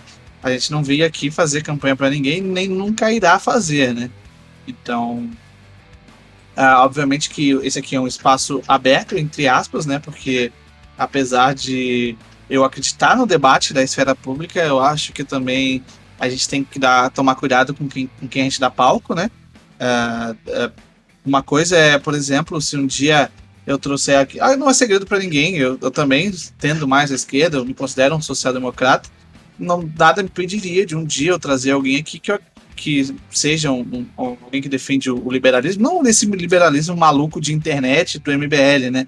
Mas alguém que realmente entenda o assunto, alguém que seja realmente estudado e, e, e, queira debater esse assunto, eu não teria problema em discutir aqui, porque esse aqui, esse, o Filosofia de Quinta, é um ambiente que eu proponho para que haja debate. Mas muitos ambientes não são assim. Cada ambiente é tem a sua proposta, né? Aí você, você chega em um grupo como o do Lucas ali, que a proposta é você criar esse ambiente seguro e você querer atacar o terror, não é assim que funciona, né? É, vai dar pauta e deixar claro também se é uma conversa totalmente técnica por, por de gente estudada ou é uma questão de opinião de pessoas comuns, assim, debatendo visões de mundo, etc. Ó, inclusive não precisa bipar MBL, tá? Eu quero que o MBL se foda mesmo. Ah... Tem um cara que quer mandar se foder também. eu, eu, queria, eu, queria, dizer que eu queria deixar, deixar, é, deixar aberto aqui que eu, eu te amo, Walter. Obrigado. ok. Vamos aí, então. Ah, alguém quer falar mais alguma coisa sobre a sociedade americana, sobre o movimentos é, neonazistas, fascistas, o sul-americano e sua loucura aí? Alguém quer mais trazer alguma discussão sobre isso? Eu acho que foi bem, foi bem esclarecido. Né? A gente deixou, deixou sempre aberto, mas acho que fluiu, fluiu é, é, direitinho pro que a gente, para a proposta que a gente assumiu aqui de falar do, do Peacemaker. É, no, no, no, máximo acrescentar que essa parada de aceitação do pai persegue ele até o final do, da série. Não é à toa que quando, mesmo depois da morte do pai, que quando ele atira no, no pai dele para poder matar assim de vez, ele tá deixando esse eu esse um, esse um lado desse eu escroto dele para trás, né? Mas ainda assim, é, o pai dele vai viver na consciência dele, que inclusive no, no, nos quadrinhos é assim, que desde o começo. O pai dele é como se fosse uma segunda voz na cabeça dele. Pois é, realmente aí, né, o Gibi estava discutindo aqui pré-programa, vou dar uma exposed no Gibi. Ele queria trazer a discussão da, da, da de Freudiana pro Peacemaker, né? Mas a gente, a gente acabou não citando esse assunto, né? Mas você daria pano foi manga. Vetado, foi vetado. Não, não foi vetado, não foi vetado. Eu, inclusive, convido algum freudiano um dia a vir aqui pra gente conversar. Uh, mas não, não, não, não, acabou não entrando. Uh, um dia a gente pode fazer um programa aqui, chamar até as mesmas pessoas, a gente discute, a gente pode discutir um outro assunto, um outro filme, para discutir mais da sociedade americana, discutir um pouco da guerra civil, a gente pode a, a transbordar esse tema até, até mais longo, né? Mas a gente já pode ir partindo para o nosso último ato do programa. Agora nós vamos falar de uma coisa mais geralzona. Geralmente aqui no, no Filosofia de Quinta a gente fala, começa falando uma parte teórica, no meio a gente envolve a série e por final a gente envolve tudo que a gente falou num, num contexto maior da cultura pop. Vamos falar então um pouco sobre a ética do, do super-herói. Afinal de contas, existe violência justificada? Por exemplo, nós sabemos muito bem, né? a, gente pode, a gente pode achar muito bacana e tal, um filme de super-herói, mas se existisse o Batman na sua cidade aí, e ele batesse em gente pobre e, batesse em criminosos, eu duvido muito que as pessoas iam apoiar. Ou, ou quem apoiasse seria a mesma. Assim, neurodivergentes, né? É, exatamente, neurodivergentes ainda, né? Ah, é, você imagine que os defensores do Batman seriam os mesmos defensores daquele outro cidadão que a gente não cita aqui. Ah, Inclusive, é, já é spoiler já, na, mas é como já a gente tá na, na podosfera do, do Capa aqui, o novo filme do The Batman falam sobre coisas parecidos aí. Não, não sei se todo mundo aqui assistiu. Não. É, calma aí, calma aí, não vou dar spoiler não. Mas ó, pop-up do The Batman vem aí e a gente vai falar sobre essas coisas aí, beleza? É verdade, é verdade, é verdade. Vamos falar aí do, sobre o, o The Batman. Mas, É, não, o que, o que que vocês acham aí? Vocês acham que se existissem super seres no nosso mundo, eles teriam que ser regulamentados pelo governo?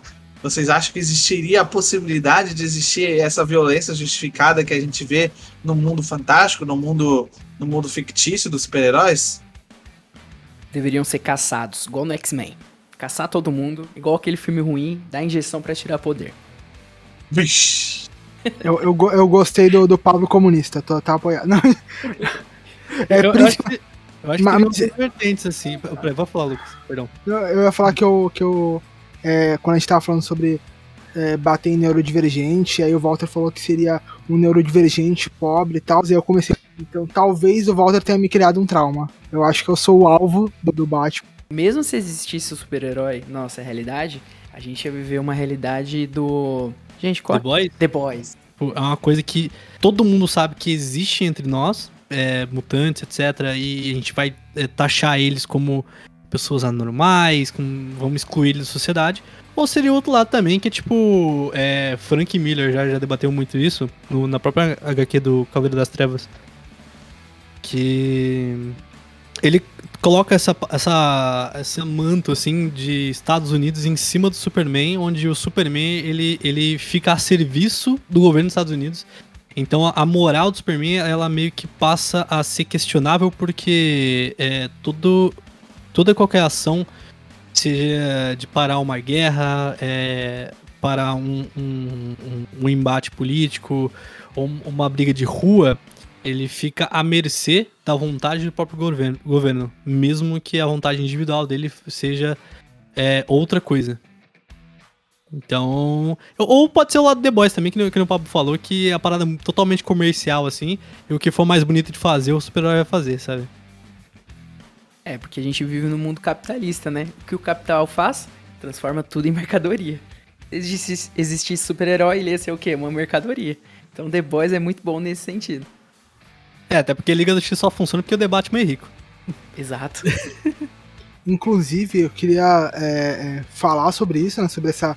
é, é, sobre o capital transformar tudo em mercadoria, que propagandas da Segunda Guerra é, nos Estados Unidos eram propagandas para crianças que estavam ali, que iam crescer na guerra e que iam poder movimentar esse mercado de armas, esse mercado de munições, esse mercado. Então. é, e, e- movimentar esse ódio. Então, o que, que eles fizeram? Até vou dar uma sugestão pra galera. é, tem no YouTube gratuito. É, é- é sem, sem copyright, na verdade. Que é um- uma animação chamada The Ductators. Que é a- basicamente a Warner e a, e a Disney é, é, fazendo um marketing agressivo é, anti, anti eixo, né? Anti o, o, o fascismo italiano, o nazismo alemão e a movimento é, é, é, japonês ali, aquele, aquele nacionalismo japonês. E, só que eles fazem isso para crianças vendendo o sonho americano. Então, tipo, não é ah, aquilo ali é errado, é aquilo ali é errado e agradeça porque você vive o sonho americano. Compre munições e mate um nazista. Então vendia nas padarias, tinham plaquinhas para as crianças colocarem troco de bala e comprar uma munição para matar um nazista, sabe? Realmente, a questão dos super-heróis foi de 8 a 80 para um assunto mega pesado muito rápido. Né? Ah, Mas assim, se for o Superman do Snyder, foda-se, né? Ele explode a cidade mesmo e tem, tem- o negócio é matar o alienígena. O imigrante não pode ser, não pode ser outra pessoa que não seja ele. pois é. Mas, mas o, o interessante de, de pensar também, assim, que eu acho que é uma discussão que nos quadrinhos é trazido pelo, pela Guerra Civil, né? Que nos filmes não ficou bem assim, mas teve mais ou menos esse espírito, que seria a regulamentação ali dos super-heróis pelo, pelo, pelo Estado, né? No caso, seria. Não seria nem pelo Estado, seria pela ONU, né? Que. aliás, no filme é pela ONU e nos quadrinhos é pelo governo americano, né? Mas. é, aí você fica naquela balança, poxa, eu vou dar independência para esses caras malucos que ninguém conhece, que pode ser um monte de perturbado com poder. Ah, ou a gente dá o poder, dá essas, esses caras que são armas na mão do governo para fazer o que quiser, sabe? Tipo, a gente, como a gente regula essas pessoas, sabe? E elas existem, né? Vamos supor, né? Nesse mundo imaginário elas existem, elas têm poderes, né? E aí, o que a gente faz com elas, sabe? Aí tem até o. Vou dar uma. Vou dar uma. uma acho que ninguém aqui assistiu, né? Mas tem o, o, anime lá, o My Hero Academy, que eu acho que em japonês é Boku no Hero. Uh, que eles também trazem mais ou menos uma proposta parecida com essa, né? Onde uh, você, para se tornar um herói, você tem que ir uma escola de super-heróis, você tem que se formar herói no, no, na escola técnica de heróis, e aí fazer uma prova para ver se você passa e consegue realmente conseguir o seu certificado de herói, para só então poder trabalhar de herói, né? Vai virar uma profissão regulamentada, onde todo mundo sabe quem que são os heróis, né? Tipo, todo mundo saberia que o Batman é o Bruce Wayne, por exemplo. E aí quebra aquele estereótipo do herói de tipo, ah, não, ninguém pode saber minha identidade, porque senão usarão os meus amados contra mim. Né? Então aí fica aquela, aquela balança, né? E na verdade o super-herói é uma. Como é que o cara falou esses dias que eu vi? O super-herói é, um, é uma. Caramba, como é que fala quando ah, gente, subiu uma palavra da minha cabeça. É. Ai. Não, é pa. É para? Não, não é para. É, quando, é tipo uma comparação, sabe? Quando uma obra faz comparação com a realidade, como é que chama isso? Uma é. paródia. Uma... É, é mais ou menos isso, mas os super-heróis seriam como se fossem os Uber, sabe? Tem que regular ou não tem que regular? semelhança? Ah, ah sim. Uh, enfim.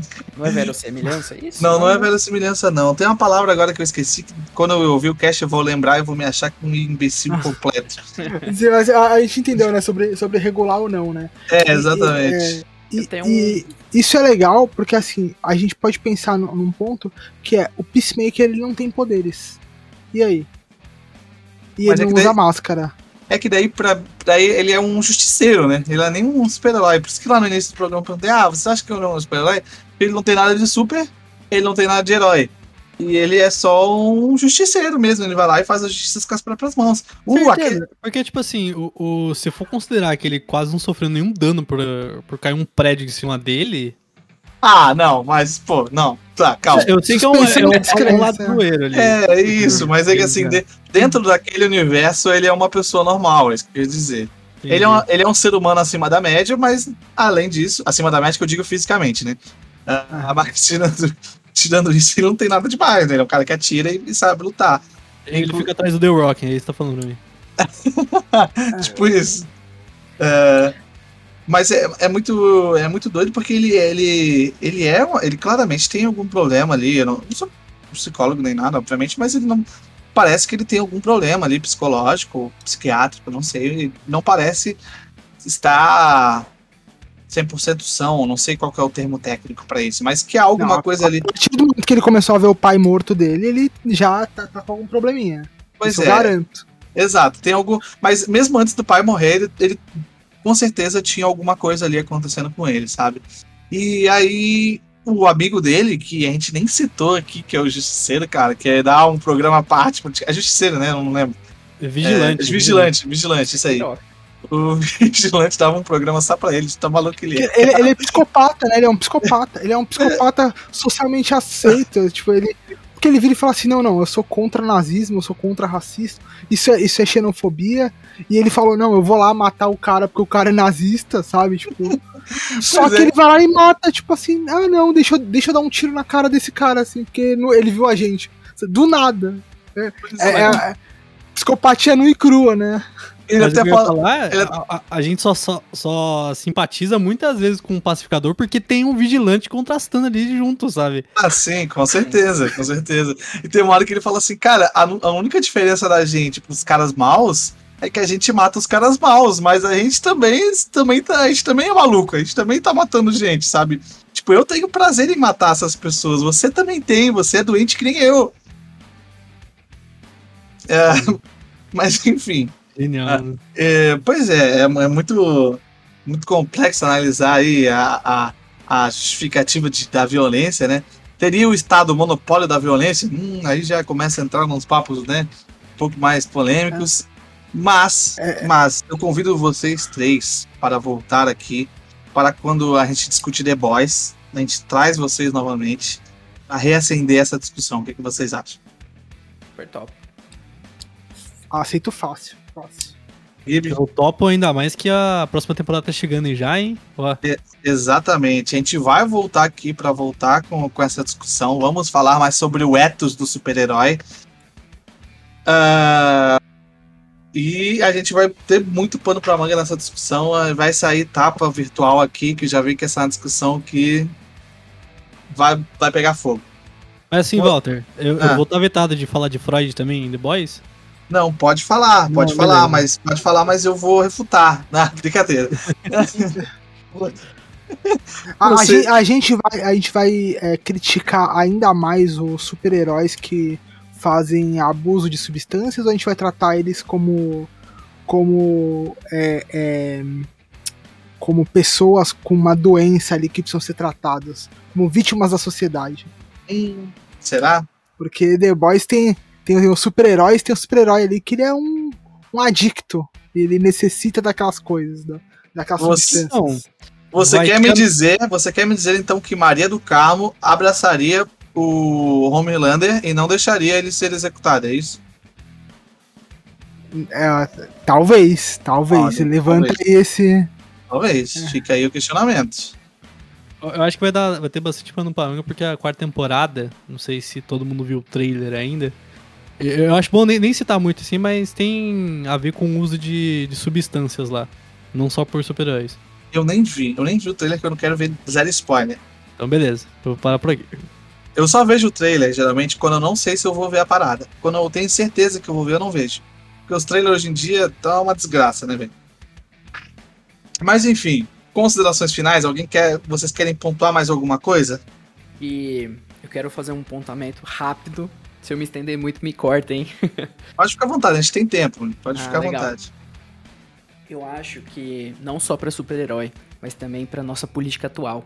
A gente não tem que desenvolver lei, porque imagina, é, no mundo fictício que há vários super- super-heróis, há vários poderes. Então a gente tem que tipificar em lei o que é proibido. É inviável. Já pensou um jurídico pra super-herói? Ia ser um negócio absurdo. E também existe isso na nossa, na nossa vida real, né? Tipo, o presidente fala um monte de merda, ele pega alguém que era. Calma aí, pra abrir a palavra. É paralelo. Paralelo. Paralelo. Ok. Os super-heróis são paralelo do Uber. Obrigado. Editor, editor, palmas pro Walter que demorou meia hora pra lembrar de paralelo. né? Desculpa, Pablo ainda. desculpa que eu te cortei, mas a palavra veio na minha cabeça eu não queria que ela fugisse. Perdão. Ah, não, tudo bem. Ah, tá, beleza. Então, na nossa realidade, a gente também tem isso, né? Que é um presidente, nosso lindo presidente aí, que faz várias merdas que não teoricamente Ainda É ilegal. questionável, tá? é, é questionável. Então, o que, que falta pra super-herói? O que, que falta pra essas pessoas? Vergonha na cara. A gente tem que instaurar a vergonha na cara. Tipo Lei assim, da vergonha na cara? é, lei. Não, não é lei. É vergonha na cara. Não tem lei no meio. Por quê? Puta, será que é legal eu andar nu na rua? Hum, acho que não, né? Vergonha na cara. Hum, que que. Eu sou o presidente, eu vou pegar o cara que era o juiz do outro cara que eu tava meio que concorrendo?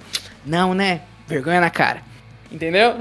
A gente tem que ter decência. A gente tem que forçar a decência. Super-herói também é decência. Não precisa o governo ter esse controle, porque controle é um problema. Quando a gente tipifica as coisas, há problema. Então, se a gente tem que pegar tudo, todo super-herói com nome, RG e CPF, são informações. Quem detém essa informação tem o poder. E a gente não quer ter esse poder na mão de uma pessoa e um grupo. Então, a vergonha na cara tem que estar aí. A gente tem que forçar essa ética, quase que cristã. Mas eu chamo de vergonha na cara. Pablo com propaganda né, contra as instituições, né? Mas Esse- eu, eu, eu, como- um diria? Como diria ah, Ciro Gomes, esse proto neoliberalzinho de merda. Posso fazer um contraponto ao Pablo aqui? Posso fazer um contraponto? Claro, É, claro. é, eu, eu, eu concordo em relação aos poderes, a gente não quer que as pessoas tenham as informações e tal, concordo totalmente. Agora, não falando de super-heróis, mas falando de justiceiros, sim, os justiceiros devem ser tipificados, encontrados e tirados da sociedade, porque senão a gente abre brecha para milícia. E essa é a minha opinião, tirando a, os outros aqui como alvo, milícia é crime, diferente do que o nosso presidente diz, que vai lá e homenageia miliciano e emprega parente de miliciano dizendo que não sabia que o cara era miliciano. Miliciano é criminoso, não é justiceiro. Aliás, não deveria haver justiceiro, porque quem garante a lei é a instituição, não é um civil armado. Tá? Então, civil armado é, é nos Estados Unidos pode ser justiceiro, aqui é criminoso. E a gente tem um nome para esse crime. Quando ele faz parte da instituição faz um serviço paralelo fora da instituição, é milícia. Quando ele não faz parte da, institui da instituição, ele é criminoso. E todo mundo sabe apontar o criminoso, mas não aponta o miliciano. Então, sim, precisamos regular e precisamos de lei para isso. Então tenho duas palavras para você. Parabéns, concordo com tudo. Muito é bem. sobre isso. Gui, você tem algum apontamento final aí? É, só, só pra falar que a, a gente tem que se esforçar pra, pra nossa influência ser de uma forma positiva na vida das pessoas, não só na, no tipo de mensagem, ser tipo, é, entre aspas, pacifista, mas tipo assim, é, como isso vai impactar no. como isso vai ecoar entre as pessoas, sabe? Porque vocês citaram aí de, de, de ter. É, um justiceiro dentro da nossa sociedade que vai lá e, tipo, sai matando as pessoas que ele acha certo, em torta direito assim. Essa pessoa, por mais que. É, por mais que, tipo, pra muita gente te, te, tem um lado. De, nossa, tá certo mesmo, tem que fazer isso mesmo. Mas essa pessoa vai inspirar outras pessoas que essas outras pessoas vão se colocar no lugar é, de, de alguém que vai estar tá continuando o papel. Então, se, se, alguém lá de cima fala que, tipo, é. Ah, porque o, o, cara que, que faz isso, aquilo, ele tem menos direito de vida do que a outra pessoa. Óbvio que tem caso que é verdade, que, tipo, nazista mesmo.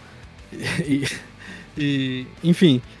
Mas esse tipo de pessoa pode cometer outras atrocidades em nome de algo que ele acha certo. Então, a, a inspiração não necessariamente tem que vir pelo medo, mas sim pela, pela esperança de, de, de ter uma sociedade melhor, sabe? Não sei se ficou claro que eu falei, mas enfim. É, é isso aí. Bem, muito bem dito aí, Gibi. Um, para finalizar os, os, pontos aqui, vou dar a minha singela opinião de merda. Um, eu acredito que se existissem super-heróis, eu concordo que deveria ser proibido o uso dos poderes, tá? Uh, a não ser em, obviamente, último caso, porque senão a gente vai deixar na mão de uma pessoa, ele vai ser o juiz, o júri e o carrasco ali na hora, vai decidir se ele mata, se ele deixa viver. Isso aí não pode acontecer.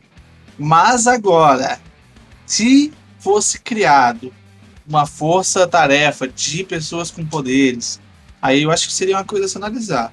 Mas aí a pergunta que fica é: quem é que vai ter poder sobre essa força-tarefa? Não sei dizer. Aí realmente mais complicado essa essa parte é mais complicada de responder. Não acredito que eu tenha competência para respondê-la nesse momento. É, porque é o que é a parada. Às vezes o, o, o, o super-herói pode estar fazendo uma coisa super escrota achando que tá certo, mas às vezes o cara, tipo, tem uma moral limpa, mas o cara que tá por trás, tipo, fazendo a, a, a demanda dele, a polícia, dele seria a, é, o mesmo, né? é o mesmo problema da polícia, né? Se nós tivesse, tivéssemos uma super polícia com superpoderes para parar super vilões, vamos supor, né? Seriam criminosos com poderes. Nós teríamos também esse problema, né? Quem manda na polícia, quem manda no, na, na super polícia. Os problemas vão só escalonar, mas a fonte vai ser a mesma. Né? Só vai mudar ah, o prefixo, né? Exato, exatamente. Ah, mas ok, a gente vai voltar com essa discussão quando, quando a gente for gravar sobre The Boys. Vou chamar os rapazes aqui novamente. Dito tudo isso, vocês querem fazer um jabazinho de vocês? Eu acho melhor deixar pro Lucas e pro Pablo aí. Vocês querem que eu comece? Pode começar. Vamos lá. É, gostaria de convidar todo mundo a a conhecer o meu trabalho lá de RPG, onde eu estou narrando e, é, enfim, eu faço divulgação de RPG no geral. Então, se você acompanha aqui o Capa, você já tem uma noçãozinha do que é, principalmente nas lives lá do Capa. É, a gente tem RPG quase a semana inteira na Twitch, então quando você estiver de boas lá, quando você não estiver assistindo as lives do Capa ou nenhuma outra live que você se interesse, cola lá e dá uma oportunidade pra gente. É Mar de Contos na Twitch. Então a gente tá lá sempre entre 8 e meia e 11 horas. É só chegar, você vai ser sempre muito bem, bem recebido. Chegue com respeito e tá tudo certo. É, e agora falando do meu, do meu trabalhinho paralelo, é, para os meus podcasts, se você é, quer ouvir é, papos aleatórios sobre é, histórias de capirotagem, assombrações, ufologia, ou, ou se você se interessa por true crime, é, Estranho Cast, a gente tem. O Estranho Cast é um selo, e dentro dele, dentro do feed dele, tem vários programas. A gente tem Café da Meia-Noite, onde a gente fala de assombrações e capirotagens. A gente tem, inclusive, fica o convite aqui para os meninos, caso é, vocês tenham histórias e queiram participar lá com a gente. É, a gente tem é, uma dose de crime, é, nosso programa de True Crime, que é a Elida, a editora aqui que, é, que toca o projeto. E temos o Contatos Estranhos, que é o, o, o programa do Flávio, onde a gente fala sobre ufologia contatos estranhos de terceiro grau. A gente vai contando causos, sempre batendo um papo, aquele formato papo de bar, com uma pauta muito bem elaborada de fundo, feita pela Ellie, da nossa pauteira oficial. Então, é isso aí. Estranho Cast e Mar de Contos, colhem lá, eu vou estar sempre por ali. Valeu, galera. Brigadão. E brigadão pela oportunidade, que eu gostei demais de participar do papo. Valeu. Recebemos aqui então o Lucas lá do Mar de Contos. Foi um prazer receber você aqui, Lucas. Você está acomodadíssimo para voltar quando você quiser. Uh, foi um deleite ter essa conversa com você, essa conversa civilizada. Uh, e agora, o nosso outro convidado, que vai fazer o seu jabá e se despedir, é o Pablo. Pablo, passa a palavra. Então, eu tenho um podcast que se chama Beia e Pablo, que eu faço com a minha namorada. A pauta central é a gente discutindo e dando pitaco, e reclamando e chorando sobre coisas que envolvem a vida do jovem adulto, que é a nossa situação, né? Eu tenho 25 anos, a gente tá morando junto, então são situações novas, né? Tirar o imposto de renda, que inclusive eu tirei ontem, foi a primeira vez, foi fácil, eu pensava que era mais difícil, mas é isso, a gente conta causas dessa vida. Só que nós estamos num hiato do cacete. Mas assim, se vocês quiserem, seguem lá em qualquer plataforma de podcast a gente tá lá. É Spotify, é iTunes, é Deezer. Qual você preferir? Segue a gente lá, que um momento, em algum instante, a gente volta. E a gente volta com esses conteúdos que envolvem as nossas vidas. E cara, muito obrigado pelo convite, gostei bastante. Vocês são muito crânios. Eu me senti um pouco burro. Mas assim, me sentir burro é importante, né? Porque aí eu corro atrás para ficar um pouco mais inteligente. Então, obrigado por esse papo muito inteligente. Salvas de palmas aí pro Pablo. Foi um prazer receber você aqui também. Uh, convidado que eu gostei muito de receber. Tá convidado para voltar também. Vai voltar aí se tudo der certo para The Boys. E agora sobraram os capa boys aqui, né? Sempre tem eu e mais um capa boy, eu e mais um capa representante. Uh, você quer falar um pouquinho aí sobre o Capa Cósmica? Oh, antes de falar do Capa Cósmica, eu queria puxar um saco um pouco do Estranho Cast do B.I. Pablo. Primeiramente do, do Estranho Cast também, é, eles não falaram, mas eles têm um narrative às vezes no, na live deles lá, que é o podcast que eles fazem em live, geralmente sobre obras de cultura pop também, que é muito massa de acompanhar, tá? A, a nível geralmente quem tá hosteando lá. É, então, se vocês quiserem, tipo, mano, saiu um filme muito foda agora, tá todo mundo falando sobre. Cola lá no, no, no Mar de provavelmente eles vão estar vão tá falando na trivia e depois, caso vocês perderem a live, tem também no, na, nos feeds aí de podcast. E sobre BA e Pablo, eu sempre é, pronuncio BA de uma forma diferente toda vez. É, às vezes é Bia, às vezes é BA, às vezes é BA. BA é, aí eu falo um, com um E que não existe, às vezes é só Ba mesmo, Ba e Pablo. E mas esse aí eu acho que é um problema meu. Mas fora isso, eu recomendo muito o episódio de História de Academia que eles fizeram, que eu, é um episódio que eu rachei o bico quando eu escutei pela primeira vez. Porque eu acho que todo mundo que é meio não acostumado com o ambiente de academia e já tentou frequentar algumas vezes, o Pablo deu uns pontos de vista muito legais lá que é fácil identificar nesse sentido.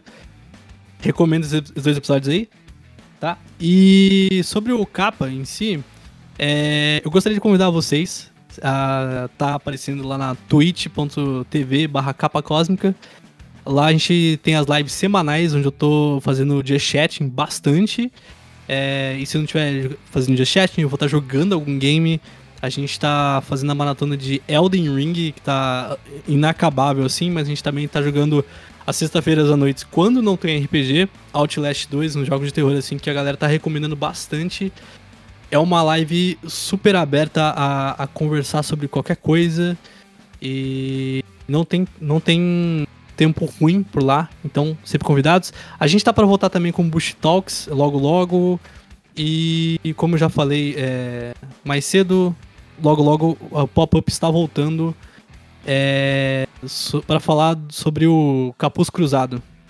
E isso. E qualquer dúvida, siga nas redes sociais. É, e, e, na dúvida maior ainda, www.capacosmica.com.br. Lá tem todos os nossos links. Assistam, ouçam, vejam o nosso conteúdo. Mas é isso. Dê uma olhadinha nesse cast aí que a gente recomendou. Uh, olha lá no feed do Capa Cósmico, que apesar de aqui ser Filosofia de Quinta, a gente está lá no feed do Capa Cósmico, onde tem todos as, os programas. Tem os Bush Talks lá e tem os pop-ups. Deem uma olhada, que são bem legais. Inclusive, vão lá ver eu defendendo Demolidor. Eu sou o único defensor de Demolidor na face da Terra. Sim, não a série. Eu defendo o filme de Ben Affleck. Vamos lá dar uma conferida. É, é verdade. Nesse filme tem dois filmes do Ben Affleck e os dois são ótimos, assim. É, pois é. Gente, uh... eu defendo Centopeia Humana, mas Nossa. não esse filme. Ah, tá. Peraí, qual deles? Demolidor? Todos. Não, Centopeia Humana. Ok, ok. O, o primeiro você tá humano conseguiu defender. O, o dois e o três não. Vamos distribuir um programa aqui. Uh, confira os outros filosofias de quinta. O, das, o do mês passado foi de Don't Look Up. Tá muito massa. Vocês, vocês aí que conhecem o Miguel, uh, de tudo, o Miguel Beholder, ele deu um depoimento super emocionante. O Miguel contou de que ele chorou assistindo o filme. Sim, o Miguel, aquele rapaz que parece que não tem emoções dentro dele, ele chorou Frio e calculista e chorão. É isso que vocês vão ver. Uh, mas é isso. Agradeço a todos que tiveram até aqui. Uh, mês que vem tem mais. Vamos ter uma, um programa especial mês que vem. Então, vocês são sempre bem-vindos aqui, ouvintes e convidados. Beijo do gordo. Até a próxima. Falou! Hashtag tchau, tchau. Restore do Snyderverse, hein? Ó,